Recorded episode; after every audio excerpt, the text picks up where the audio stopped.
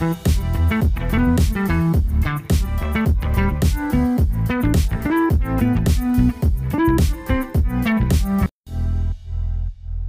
und herzlich willkommen zu einer neuen Episode von Inside Icons, dem Podcast von Icons Consulting by Students, Österreichs größter studentischer Unternehmensberatung. Mein Name ist Peter Kagel, ich studiere Master Management an der Wirtschaftsuniversität Wien und darf Teil von Icons sein, wo ich größtenteils in den Departments Marketing und Nachhaltigkeit mitgestalten darf. Und neben mir sitzt heute ein ganz besonderer Gast, Dr. Bernadette Frech. Sie hat in Aston, England, in Emotionsmanagement promoviert. Sie ist seit 2018 CEO von InstaHelp.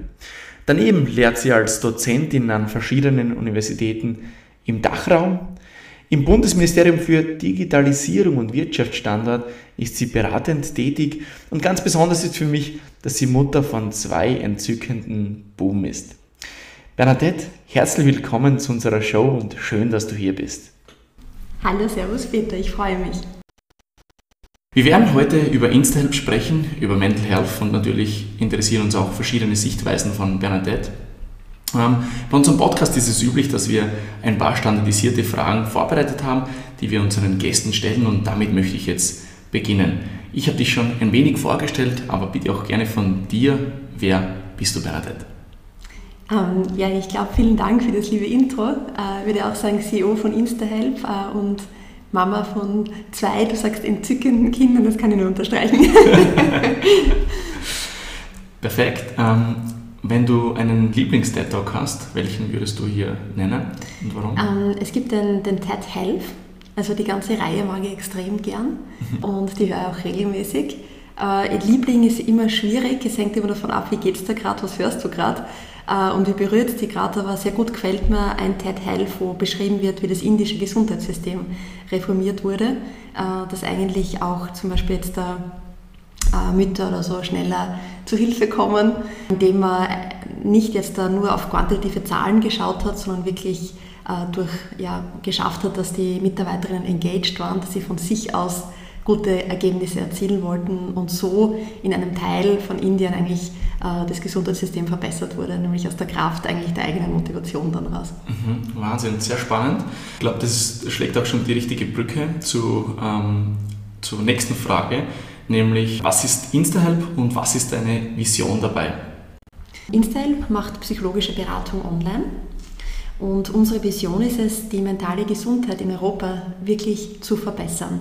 Äh, und wie wollen wir das schaffen? Indem wir den Zugang zur psychischen Gesundheitsvorsorge einfach machen, niederschwellig machen, online machen. Das heißt, du kannst zur Psychologin zu jeder Zeit, auch am Wochenende, am Abend, äh, kein Wartezimmer, keine Wartezeit, äh, sehr entstigmatisiert und eigentlich ein, Teil eines gesunden Lifestyles zu sein. Mhm. Sehr coole Vision.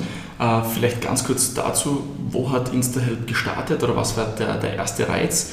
Und wenn du es bis jetzt ähm, hinführen würdest oder wenn du uns bis jetzt hinführen würdest, was waren so die größten Meilensteine oder die oder bemerkenswerte ähm, Ereignisse ähm, am Weg in den letzten vier Jahren? Ja, also begonnen hat es genau dort. Der, der Peter, das hört er nicht, aber er hat mich ja besucht in unserem Büro in Graz und genau da haben wir gestartet, nämlich aus Graz heraus mit fünf Psychologinnen in Österreich und inzwischen äh, sind wir über 250 Psychologinnen, äh, über 20 Personen im Kernteam, die von Graz heraus aber nicht nur Österreich bearbeiten, sondern inzwischen fünf europäische Märkte, nämlich den Dachraum UK und Frankreich. Und inzwischen auch äh, nicht nur in, in einer österreichischen Dialektsprache, sondern auch inzwischen in 13 europäischen Sprachen Beratungen anbieten. Äh, von den Meilensteinen her, du hast einen genannt, dieses 2 Minuten, 2 Millionen. Vielleicht dazu zur Schwierigkeit, wenn man ein Unternehmen wie Instype aufbaut, ist, dass A, einmal keiner besonders gern zum Psychologen geht oder darüber spricht. also viele da ja schon einmal stoppen. Das nächste ist, dass man das Ganze online machen kann. Äh, gerade zu unserem Gründungszeitpunkt äh, totales Exotentum war und wie kann man überhaupt, ja, geht das? Äh, also während Leute eigentlich parallel auf Parship und, und so weiter ihre Partner gesucht haben, war es aber ein Unmögliches, äh, online einen guten Psychologen zu finden, äh, was aber eigentlich sehr, sehr, sehr gut möglich ist. Ähm, und äh, das Dritte ist natürlich, dass du eine Marke hast wie InstaHelp, das hat einfach keiner gekannt. Und jetzt hast du drei Riesenhürden hin zu dir vorgefunden. Und Meilensteine sind immer jene, die diese Hürden geschafft haben zu brechen. Und da ist sicher eine äh, der ja, öffentlichkeitswirksamsten, war sicher der Auftritt bei 2 Minuten 2 Millionen. Warum?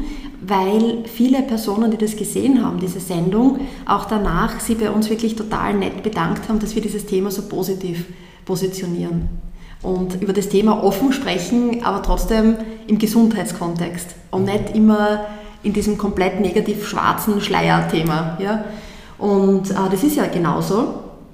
Und äh, wenn wir von Gesundheit im physischen Bereich sprechen, denken wir in erster Linie an, an, Bewegung, an gesunde Ernährung und auch nicht an die Fußamputation und, und die Wurzelbehandlung. Ja? Also, und da ist genau im psychischen Bereich ist es ja ebenso und das einmal eben positiv zu konnotieren. Und da hat dieser Auftritt einen PR-Schwung ins Rollen gebracht. Also wir haben seitdem extrem hohe Aufmerksamkeit aufs Unternehmen, auf dieses Thema. Und äh, inzwischen, wenn der Johnny Depp sich scheiden lässt, wird InstaHelp kontaktiert und wir kommentieren das in den Zeitungen mit unseren Psychologinnen. Äh, und das ist natürlich ein, ein, ein, toller Meilenstein auch in, in diesem Bereich gewesen. Ein anderer Meilenstein ist natürlich Internationalisierung, wenn du aus deinem Heimmarkt rausgehst. Äh, weiterer Meilenstein, und möchte bei drei bleiben, ist sicher die Corona-Krise gewesen, die wichtig ist, weil äh, sie hat im Bereich der Digitalisierung vieles bewegt. Also wie gesagt habe, diese Hürde, oh mein Gott, äh, online zu einem Psychologen gehen, das geht ja nicht, so auf die Art. Also die ist jetzt gefallen. Wir haben in der Zeit gelernt, wir können vieles machen online. Und das Zweite natürlich im mentalen Bereich. Äh, die Themen sind jetzt offenkundiger, wir sprechen offener darüber. Und ich glaube, es haben auch viele leider an sich gemerkt, sei es die Einsamkeit, sei es eine Überlastung gewesen. Die Corona-Zeit hat uns alle gefordert. Und aus dieser persönlichen Betroffenheit ist noch mehr Verständnis entstanden. Mhm sehr interessante Meilensteine. Äh, ich glaube, ihr habt es auch in den letzten Jahren äh, aus, aus meiner eigenen Sicht sehr gut hinbekommen, diesen, diese positive Konnotation mit diesen Themen äh, besser hinzubekommen und das Thema ist einfach viel nahbarer geworden durch euch. Ähm, jetzt hast du auch angesprochen, ähm, dass es ja, durch die Corona-Krise ähm, gewisse Problemchen auch sich aufgetan haben. Dementsprechend würde mich mal interessieren, was so dein Status quo wäre, wie es dem Land momentan geht ähm, wo stehen wir im Moment und was hat sich so durch Corona verändert, denkst du? Im Hintergrund von uns steht in großen Schriftzug eben auch, wie geht's dir? Und ähm, auf unserer Plattform sehen wir viele Bewegungen und ich kann leider sagen, es geht uns nicht gut. Es geht uns nicht gut. Und es wird viel geredet jetzt über all diese physischen Maßnahmen, Hygienemaßnahmen und so weiter, jetzt wirtschaftliche Energiethemen, die alle sehr, sehr wichtig sind. Aber eine, eine Sache klammern wir immer noch groß aus. Es geht uns dabei nicht gut. Wir sind stark verunsichert. Also wir sehen auf der Plattform Themen wie Ängste haben extrem zugenommen. Das war kein Thema, das ist jetzt ein Riesenthema. Ängste aufgrund von veränderten Gegebenheiten die ganze Zeit. Alles ist in, wenn man es positiv sieht, dynamisch, aber in Wirklichkeit ist, ist es nicht nur schön. Ja? Also es ist viel Unsicherheit, die wir spüren. Depressionen haben sehr stark zugenommen. Sie haben sich sogar laut Statistiken verzehnfacht. Und das ist schon einmal eine Nummer. Ist also die Frage, sind wir jetzt offener? Sagen wir das offener? Oder hat sich das, es hat sich sicher auch noch einmal verschlimmert? Schlaflosigkeit, also das Thema Schlaf, Ruhe, Schlaf geht sicher damit einher ist auch gestört. Und was wir auf der Plattform auch sehen, ist das ganze Thema Beziehungen äh, ist ein belastetes Themenfeld, gerade wo es viel Arbeit braucht. Mhm. Ja, Wahnsinn, Wahnsinn, dass sich das so verändert hat und die Zahlen sind ja wirklich äh, beträchtlich, man sagt, verzehnfacht. Und vielleicht darf ich da mhm. auf etwas eingehen, weil ich einfach glaube, dass da vielleicht auch die Hörerschaft äh, die richtige ist. Ähm, ich würde mich total freuen, wenn wir uns da ein bisschen die Köpfe auch zusammentun und auch versuchen, was können wir da verändern. Es ist nämlich in der gesamten Gesundheitsvorsorge ist bei uns sowieso eher Nachsorge. Also wenn es da im Bereich der Prävention machen wir viel zu wenig, dass wir gar nicht gesund, also dass wir gesund bleiben und gar nicht krank werden. Und in dem Bereich, noch einmal im Bereich der Psyche, du hast keine Kostenerstattungen und wenn marginale, ewige Wartezeiten, diese ganze Infrastruktur und diese Finanzierbarkeit im psychischen Bereich ist null gegeben. Und wir finden jetzt da Unternehmen, die Verantwortung übernehmen und Kosten für ihre Mitarbeiter zum Beispiel tragen. Aber wo ist hier auch der Staat, wo ist hier einfach, dass man die gesamte Gesellschaft, Jugendliche sind immens betroffen, die Psychiatrien gehen gerade über. Ja? Und da sind wir schon im Letztstadion von dieser ganzen Kette. Also es, ist, es, es brennt der Hut und es wäre schön, wenn wir gemeinsam Lösungen finden, wie wir dem äh, entgegenwirken können. Es muss finanzierbar sein und wir müssen viel früher aktiv sein. Ja, absolut, da stimme ich dazu. Ähm, gerade in Bezug auf äh, diese Prävention. Ich habe vor kurzem einen Artikel gelesen über den Ostrich-Effekt, sprich, dass, dass viele Menschen dazu neigen, ihren Kopf in den Sand zu stecken wie ein Strauß, wenn es irgendwie um Probleme geht. Ähm, und das ist auch oft der Fall, wenn es irgendwie um negative Informationen geht in Bezug auf seinen Gesundheitszustand. Denkst du, hat das auch einen, einen Einfluss, dass der Mensch einfach sich ungern damit beschäftigt, dass er vielleicht irgendwo ein Problem haben könnte und dementsprechend sich nicht gern damit beschäftigt? Das mag durchaus sein. Ich, ich glaube aber sogar, dass das Thema noch ein Schritt davor ist, ähm, dass wir viel zu wenig Bewusstseinsbildung gemacht haben im psychischen Bereich. All diese Kampagnen, die wir gezogen haben in, in Österreich jetzt zum Beispiel, die ich ja super finde, was die Ernährung betrifft, ja, das ist Teil von einem Schulprogramm. Du, in jeder äh, Schul, äh, Schule wirst du einmal über gesunde Ernährung etwas erfahren. Ja? Und das finde ich ganz, ganz wichtig. Und Bewegung ist integral in jedem Curriculum. In jedem Lehrplan sind Sporteinheiten vorgesehen. In England zum Beispiel haben sie ein Resilienzfach in der Schule. Bei uns nicht. Bei uns gibt es in diesem Themenfeld gar nichts. Und auch im Erwachsenenalter, wie viele wissen denn wirklich, wie es ihnen geht, wann ihre Red Lines irgendwie übertreten worden sind. Wir, wir haben oft da das Gespür für uns verloren. Und ich glaube, da fängt es an. Da weiß ich nicht einmal, ob ich den Kopf in den Sand stecke. Ich, ich weiß ja nicht einmal, weswegen. Mhm. ja. Also, ja. Mhm. Uh, an was liegt, glaubst du, diese fehlende Sensibilität für, sein eigenes, uh, für seine eigene Wahrnehmung? Ich denke, dass wir schon in einer, in einer Gesellschaft nach wie vor leben, wo sehr viel Leistungsdruck herrscht.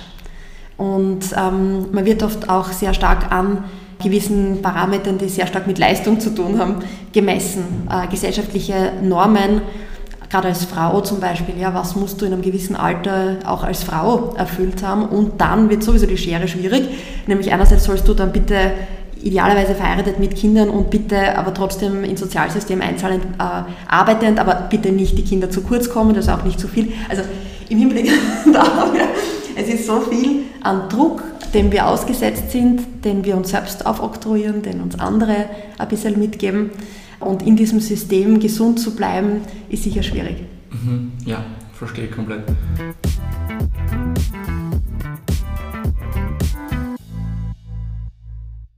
Liebe Bernadette, du hast ja in Emotionsmanagement promoviert. Daher hat uns interessiert, was eigentlich deine drei größten Findings oder Learnings aus deiner Dissertation im Hinblick auf Emotionsmanagement waren. Okay, immer diese Lieblings drei. ich fange mal an. Äh, ja, äh, absolutes Learning aus, ähm, aus der Dissertation war sicher, es gibt keine guten und keine schlechten Emotionen. Wir denken da oft sehr binär. Ähm, Freude ist gut, Trauer ist schlecht. Ist es nicht. Das Zweite ist, ähm, wir sind unseren Emotionen nicht ausgeliefert. Ja? Also wir haben schon einen Anteil und dann Nummer drei ist, es ist ganz gut, wenn wir unsere Emotionen selbst managen, weil sonst beginnen sie uns zu managen. Und das wollen wir nicht. genau. Mhm. Was, was ist das, das Rezept dazu, meinst du, dass man seine Emotionen eher selbst managt im Vergleich dazu, dass sie dich managen? Also ich denke, gerade ist in meiner Zeit bei InStyle, ich gehe jetzt ja selbst regelmäßig äh, zur Psychologin oder zu einem Psychologen, äh, derzeit Psychologin. Und ähm, ich glaube schon, man geht dort, man wird dort, man geht hin zu einem reflektierten Mensch irgendwie oder ja, man, man denkt viel nach. Ich glaube, es ist wichtig, sich auch immer wieder Fragen zu stellen, nämlich auch um sich selbst gut zu verstehen. Das ist, glaube ich, auch die Basis, um sich dann auch im Umfeld gut zu verstehen. Man versteht seine eigene Verhaltensweise, man versteht, wie man auf etwas reagiert, warum man so reagiert, man beobachtet sich selbst. Und es gibt dann, wenn man das einmal gemacht hat, diese Reise, und die ist eine sehr, sehr spannende Reise, die zu sich selbst, und ähm, dann merkt man auch, dass man in Summe reflektierter ist, auch das Umfeld reflektierter wahrnimmt.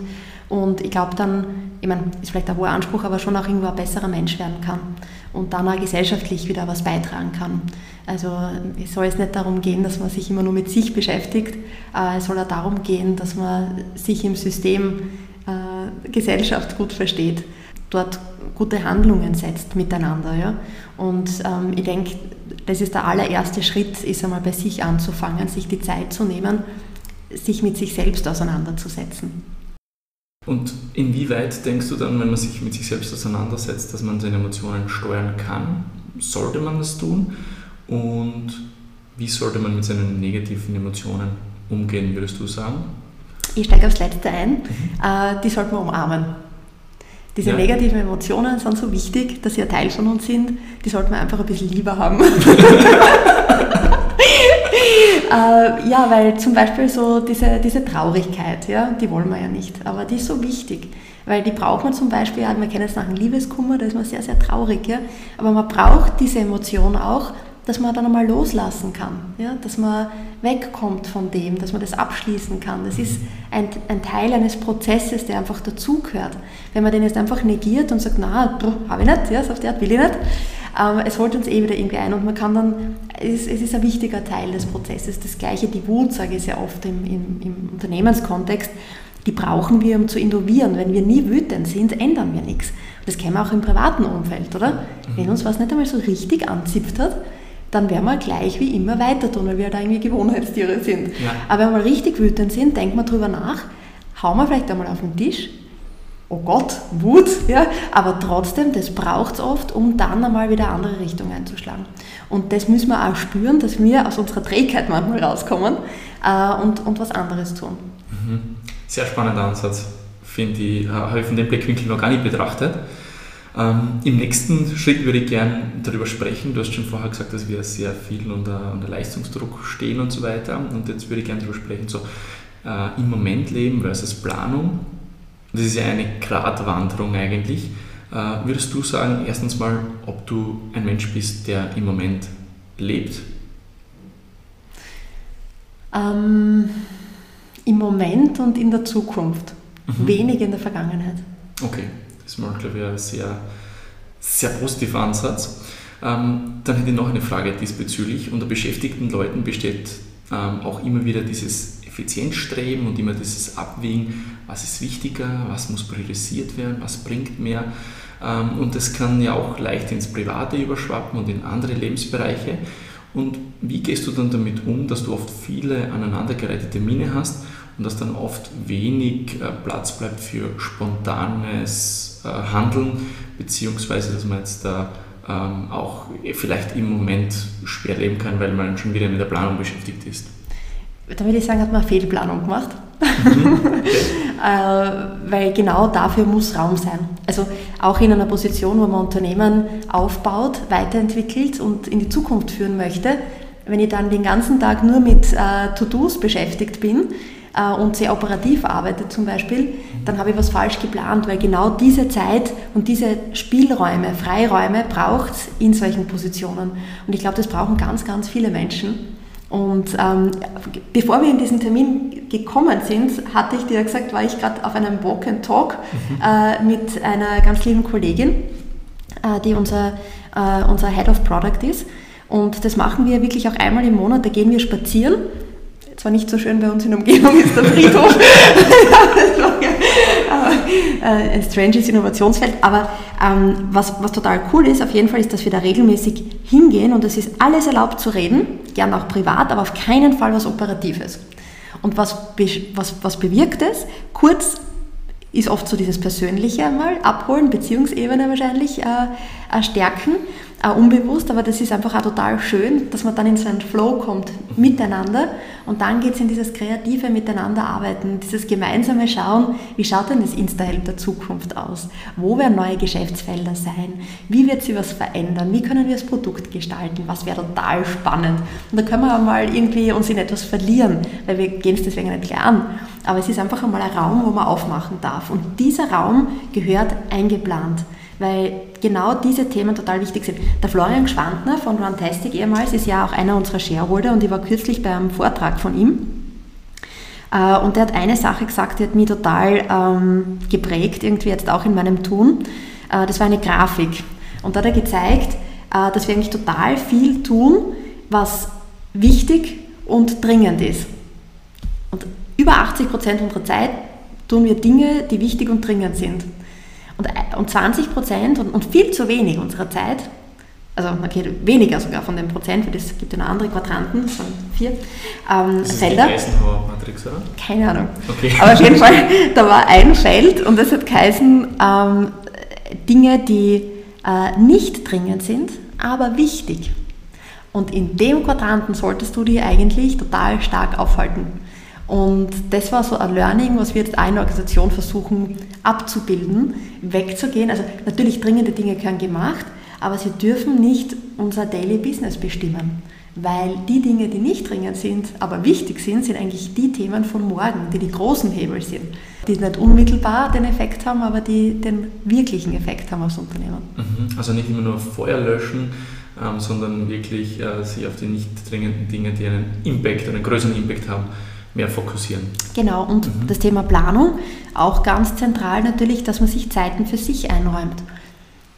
Also wenn wir, und ich glaube, deine Fragen werden wahrscheinlich in diese Richtung jetzt weitergehen, aber schauen wir mal, äh, komme ich sicherlich auf diesen Punkt noch einmal zurück. Ja, also vielleicht gleich anschließend darauf, äh, wie wiegst du deine, deine Vielzahl an Möglichkeiten und Verpflichtungen ab, äh, wenn du es jetzt da auch nicht nur aufs Berufliche ähm, runterbrichst, sondern auch in den anderen Bereichen wie Freundschaft, Partnerschaft, äh, Kinder, äh, Sport, äh, Me-Time und so weiter ähm, wie du sagst, da muss man ja auch gewissermaßen planen, dass man seine Mietzeit äh, hat. Wie gehst du da so vor? Was ist dann dein Maßstab? Weil oft neigen wir ja dazu, dass man viele Sachen auf der Strecke lassen und das dann noch mehr arbeiten zum Beispiel. Mhm. Und die Mieter versäumen beispielsweise. Genau, das wären dann wieder die Dinge, die so dringend sind. Gell? Ja. ja, also wie gesagt, äh, es ist das, wo ich persönlich auch hin will und deswegen eine Anstrengung betreibe, dorthin zu kommen. Das heißt, was jetzt das Unternehmen betrifft, äh, sind wir jetzt auch in einer neuen Größe, wo wir neue Strukturen brauchen. Ähm, Organisationsentwicklung ist auf einmal so ein großes Thema geworden, ein neues Thema. Dafür brauche ich aber Zeit, mich darauf wieder einzulassen, einzuwirken, zu lesen. Diese Zeiten muss ich im Unternehmen auch schaffen und dafür aber versuchen, Themen, die bisher sehr stark auf meinem Tisch gelegen sind, auch wieder an andere Personen vertrauensvoll weiterzugeben, die das dann gut bearbeiten, weil es muss ja trotzdem alles weiterlaufen. Ähm, wie man das dann zwischen privat und beruflich handelt, ich glaube, das ist sicher so Work-Life-Blending, was ich betreibe, es verschwimmt alles. Mhm. Ist es gesund für mich schon, weil ich alle Bereiche, muss ich schon sagen, sehr gerne betreibe. Und natürlich gehen Kinder immer vor, also das ist für mich ganz klar in der Priorisierung. Wenn etwas mit den Kindern ist, ist das natürlich an Stelle 1 zu stellen. Äh, und dann kommt, kommt das Berufliche und dann muss man auch sagen, kommt alles andere oft. Gell? Ähm, also Familie Nummer 1 und, und dann das, das Berufliche. Ähm, und dann Freunde und Me-Time äh, wahrscheinlich dann etwas später. Ist sicherlich nicht immer der korrekte Weg, das ist schon, schon richtig. Aber ähm, da, da, muss man einfach irgendwie, kann man vorher ein bisschen durchhandeln. Also es ist schwierig, da immer die, dieses gleiche Maß für alles wird man nicht immer zu allen, allen Zeiten finden. Aber ich glaube, es ist wichtig eben genau für dieses Soziale, also das sieht man ja auch für die psychische Gesundheit, ist ja auch dieses Soziale miteinander so wichtig. Wir haben es in der Corona-Zeit gesehen, wo das nicht möglich war, sind die Leute auch weggebrochen deswegen. Also das ist ganz, ganz wichtig, das immer auch einzuplanen. Natürlich jetzt äh, zum Beispiel als berufstätige Mama äh, habe ich nicht die gleiche Zeit, die ich in meiner Studienzeit genossen habe, mit meinen Freunden zu verbringen, aber trotzdem, dass man versucht, und wenn es das Telefonat am Abend dann ist, wenn das Treffen gerade nicht geht, mhm. ist es trotzdem eine Form, in Kontakt zu bleiben. Sehr schön, das hört sich sehr gut an, ähm, wie du das auch priorisierst und dazu stehst. Dann gehen wir vielleicht auf einen Bereich ein, den du schon angesprochen hast, nämlich dass du äh, gerne arbeitest und ein wichtiger Punkt ist. Dementsprechend die Frage, was bedeutet für dich Erfüllung in der Arbeit und zu welchem Ausmaß ist Erfüllung in der Arbeit möglich, denkst du? Ähm, ich glaube, ganz viel Erfüllung kann man auch durch das Berufliche finden. Wir haben viele Säulen in unserem Leben. Arbeit ist, finde ich, eine ganz wichtige, äh, die, in der wir uns so schön entwickeln dürfen. Und äh, ich persönlich finde die Erfüllung, wenn, wenn ich das Gefühl habe, dass ich mit meiner Arbeit etwas Sinnvolles bewegt habe. Das gibt mir sehr, sehr viel Kraft. Mhm. Also einfach gewissermaßen dieser, dieser Sinn muss gegeben sein.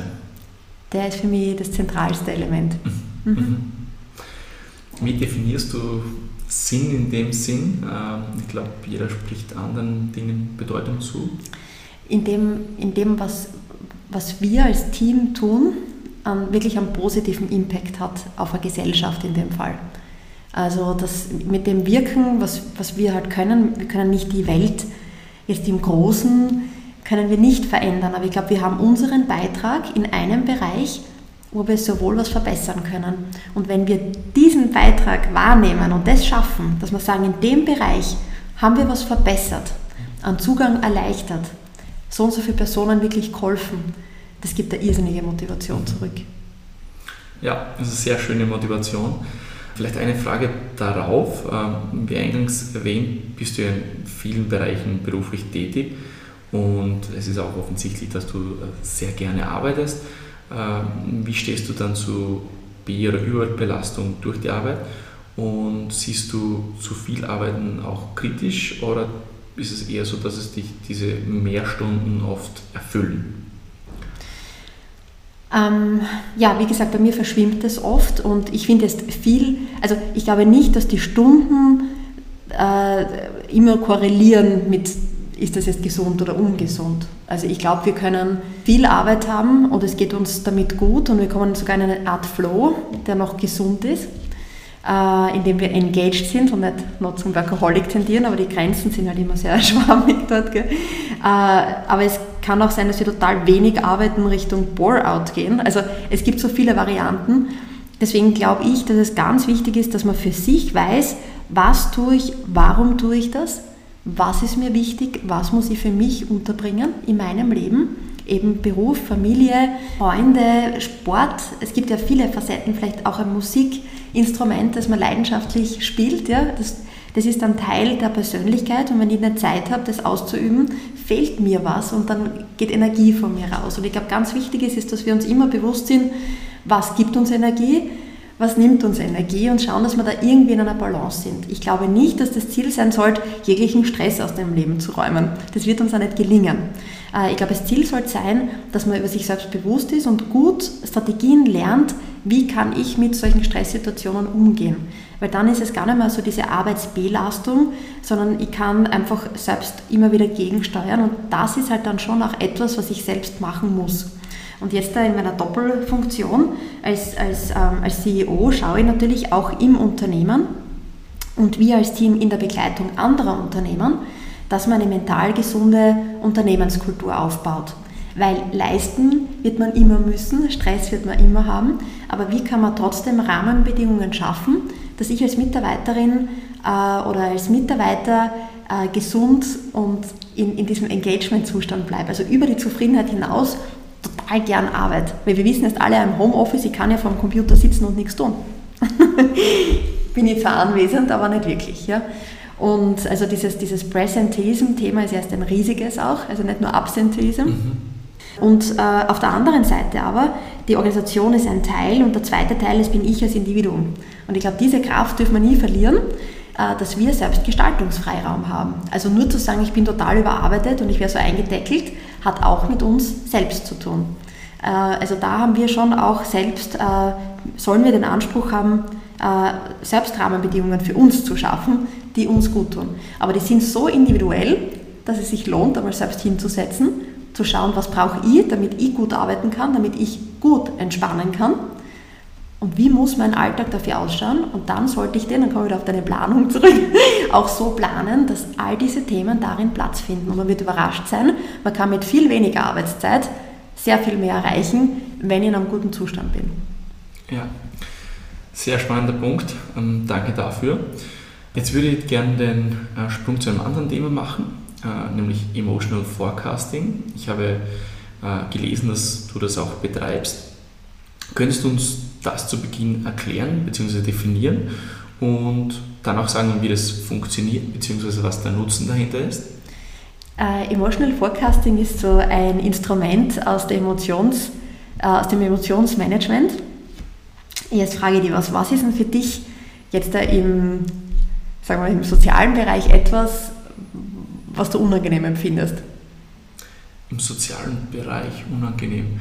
Äh, ich mag es oft nicht, so in ganz großen Gruppen von zehn Leuten sich zu unterhalten zum Beispiel. Ich mag immer gern kleinere Gruppen.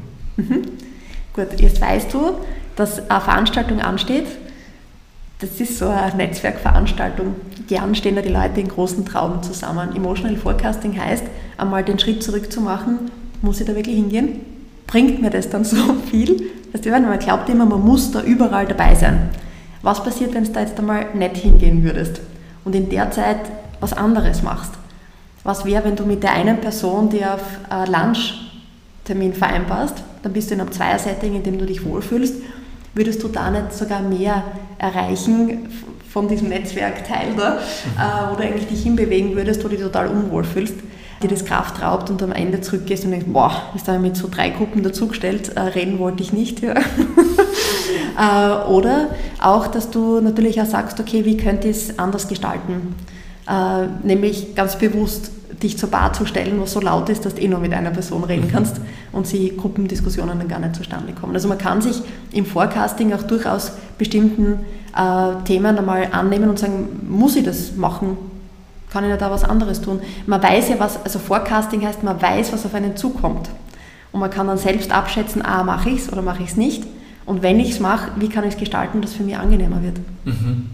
Okay, das heißt wirklich so ein bisschen die die Zukunft sich vorzustellen und äh, andere Settings oder andere Alternativen durchzudenken und dann am Ende zu entscheiden, was wäre für mich am sinnbringendsten oder halt mhm. nicht am meisten Enjoyment für mich. Okay. Auch im Beziehungsbereich, ja. Man weiß ja schon, wann man in die Höhe geht. Man weiß ja, wann die Partnerin in die Höhe geht. Man weiß das. Und dann kann man ja auch äh, überlegen, ähm, auch hier kann man den Schritt innerlich zurücktreten, machen und, und mal nachdenken kurz. Das schadet nicht dass man es verhindert, dass jetzt jemand in die Höhe geht zum Beispiel. Ja, sicher.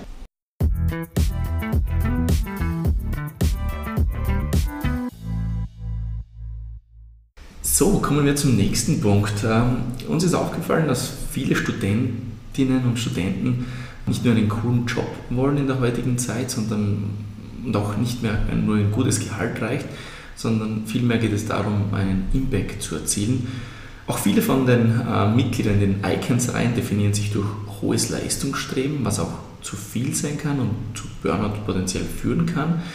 Denkst du, können Freude und positive Emotionen an der Tätigkeit einem Burnout vorbeugen? Beziehungsweise stehen diese beiden Dinge vielleicht sogar im Gegensatz miteinander? Was ich total schön finde, einmal ist, dass du sagst, dass immer mehr äh, jetzt da Studierende oder so Richtung Impact streben. Äh, das ist eine Veränderung. Viele haben hin zu Status gestrebt. Mhm. Ich glaube, dass das an sich schon ein anderes Mindset ist, mit dem du mal losstartest. Du möchtest was verbessern, verändern. Du möchtest eben einen Impact erzielen, sei es im, im Umweltbereich, im sozialen Bereich.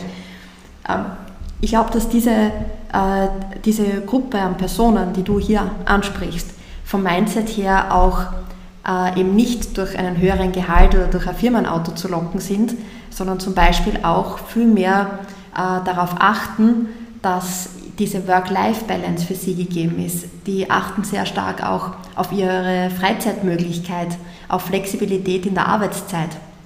Und ich glaube, das ist genau der Punkt, äh, wo dann all diese Themen nicht im Widerspruch stehen müssen.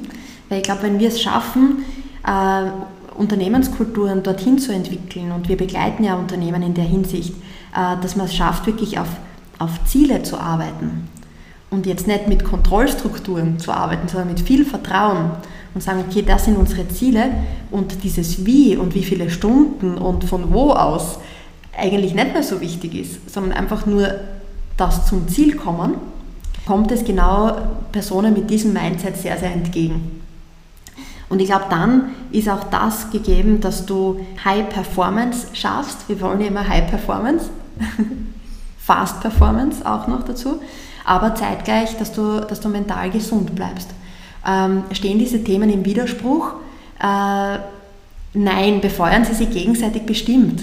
Weil man sagt ja auch immer, Burnout kommt davon, du brennst für was und dann brennst du aus. Ist übrigens das Einzige, was gesellschaftlich ja irgendwie momentan auch ganz, ganz okay ist. Ja? Ein Burnout ist, ist ja fast schick. Ja?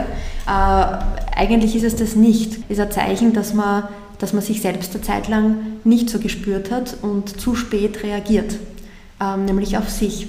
Und, äh, und das langfristig für kein Unternehmen einen Mehrwert bietet, weil du dann lange Ausfallszeiten hast. Also grundsätzlich glaube ich, Unternehmen von heute wissen über die Ressource gute Mitarbeiterinnen und Mitarbeiter sehr Bescheid äh, und schätzen die sehr und wollen ja auch mit, mit diesen Personen und Talenten lange zusammenarbeiten. Äh, dafür ist es aber wichtig, dass die Personen diese Performance und diese Leistung nicht nur auf ein Jahr bringen, sondern auf viele Jahre schaffen. Und da gilt es eben auf sich zu achten und eine Balance zu finden. Weil wenn man engagiert ist, kann man auch schneller mal überengagiert sein. Und es kann einmal eine Phase geben, wo man vielleicht wirklich in so ein bisschen was reinschlittert. Ähm, heißt aber nicht, dass man es deswegen gleich äh, für immer ist. Ja, das gleiche auch mit, mit Depressionen. Man hat, man hat auch depressive Episoden, das ist auch ganz wichtig. Man findet aber dann wieder raus. Nur wie in allen Bereichen, man muss das dafür tun. Also wenn ich Zahnweh habe und ich tue einfach weiter und, und, und esse weiter Süßigkeiten und putze meine Zähne, dann irgendwann einmal wird mir das halt auf den Kopf fallen. Ja? Und das Gleiche ist im psychischen Bereich. Also man kann sehr engagiert arbeiten und sehr gesund sein. Mhm, mhm. Das heißt, du würdest sagen, dass es sich befeuert, aber nicht unbedingt ähm, ein Widerspruch sein muss, wenn man auf sich schaut. Mhm. Mhm. Aber ich glaube, diese Zeit sollte sich wirklich jeder auch nehmen, über sich nachdenken, sich auch wirklich in manchen Phasen auch eine Begleitung zu holen. Also ich gehe auch ganz bewusst zu meiner Psychologin, wenn ich das Gefühl habe, es wird zu viel. Und das kann im privaten, es kann im beruflichen sein und wenn man Glück hat, kommt alles zugleich. Äh, und dass man da wirklich so eine Sicht von extern auch noch einmal hat, die richtigen Fragen dem richtigen Moment gestellt bekommt und sich wieder ordnet. Und das ist, glaube ich, ganz, ganz wichtig, weil wenn man selbst geordnet ist und klar ist und auch weiß, was man will, tut sich das Umfeld auch gleich einmal leichter. Mhm. Definitiv. Würdest du sagen, hast du dir schwer getan dabei zu sagen, okay, das war jetzt passend und das war jetzt zu viel zum Beispiel von der, von der Auslastung her? Weil wir gesagt haben, von Arbeiten und Überarbeiten, das ist oft so eine, eine, eine Gratwanderung oder sehr, ähm, sehr knapp beieinander. Mhm. Würdest du sagen, wie, wie ist dir da mit der Wahrnehmung davon gegangen? Also ich glaube, es ist auch ein Lernprozess, auch bei mir selbst. Das, es ist ja das, wenn man ich bin Mama und das bin ich leidenschaftlich. Ja? Und da könnte ich mich reinstürzen und wenn es heißt irgendwie, ja, entgrenzen Sie sich von Ihrem Kind und das sind Sie und das ist keine Symbiose, sage ich, ja eh, aber spüren du es nicht so. Ja? Also wenn mein Bub schlimm ist, dann empfinde ich, dass, dass ich schlimm war. Das ist, so, da ist überhaupt keine, ähm, ja, das ist überhaupt keine Distanz, äh, die dazu führt, äh, dass mir Dinge sehr schnell sehr nahe gehen. Überhaupt als sensible Person nehme ich sowieso sehr viel wahr und sehr vieles bewegt mich positiv, aber verletzt mich halt auch mal schnell. Ja? Also diese Verletzlichkeit ist einfach da im Privaten, im Beruflichen. Das bringt sehr viel Positives, weil ich nehme vieles wahr, früh wahr äh, und kann vieles auch ansprechen, dementsprechend schnell.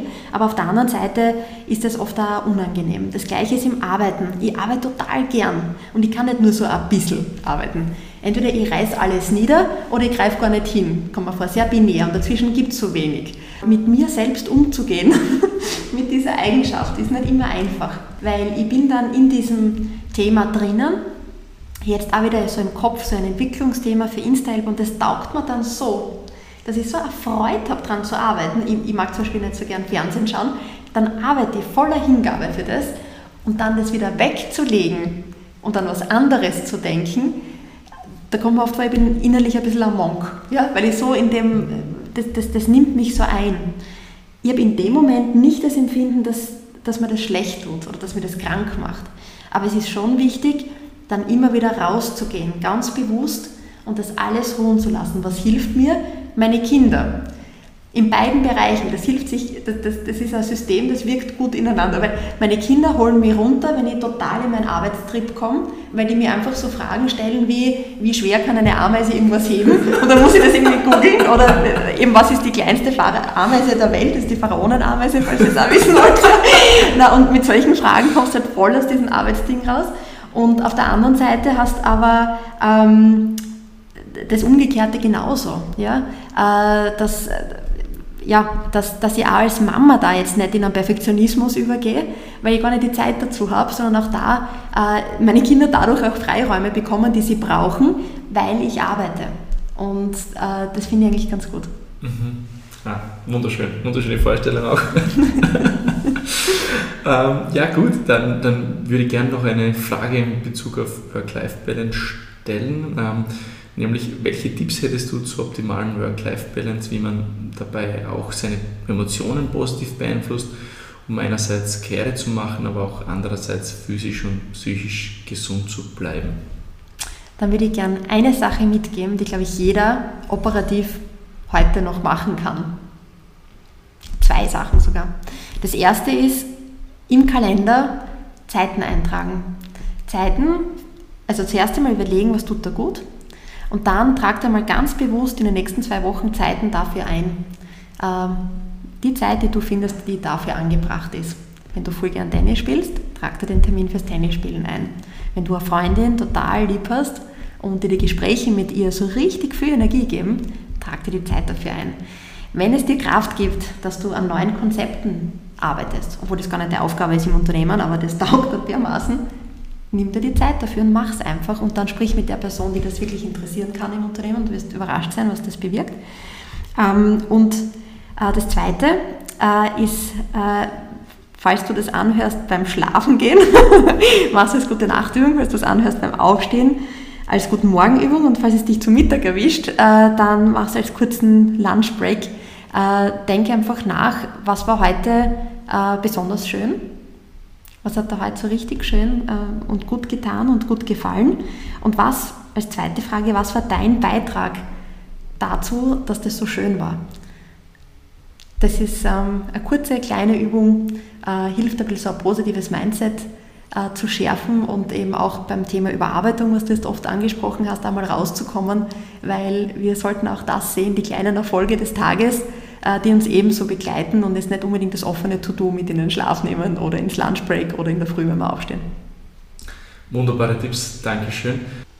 So, zwischendurch möchten wir auch gerne auf die äh, Fragen von äh, Instagram-Followern eingehen. Und zwar hat sich hier eine Frage aufgetan, nämlich hat sich seit der Beteiligung von Toto Wolf in der Unternehmensstruktur etwas für InstaHelp verändert und ist dadurch die Nähe zur Formel 1 ein gutes Marketingmittel?